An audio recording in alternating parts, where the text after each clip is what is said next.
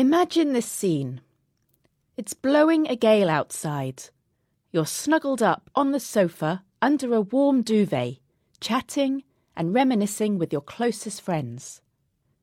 That content, snug feeling has a name in Danish, hygge.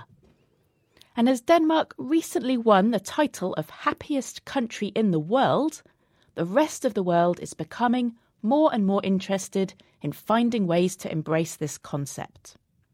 Hygge, originally from a Norwegian word meaning well being, doesn't have an exact equivalent in English. It's often translated as coziness, or as blogger Anna West told the BBC, coziness of the soul.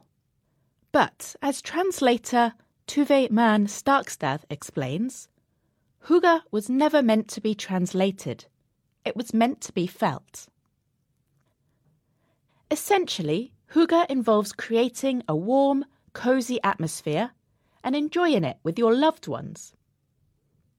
Danish winters are long and dark, and so achieving hygge is particularly relevant during the season. A typical hygge activity during winter could be enjoying delicious homemade food and light-hearted conversation with friends, preferably in the warm glow of candlelight. Or maybe sipping a glass of mulled wine in the hot tub after a day spent skiing. However, hygge isn't only confined to the bleak winter months.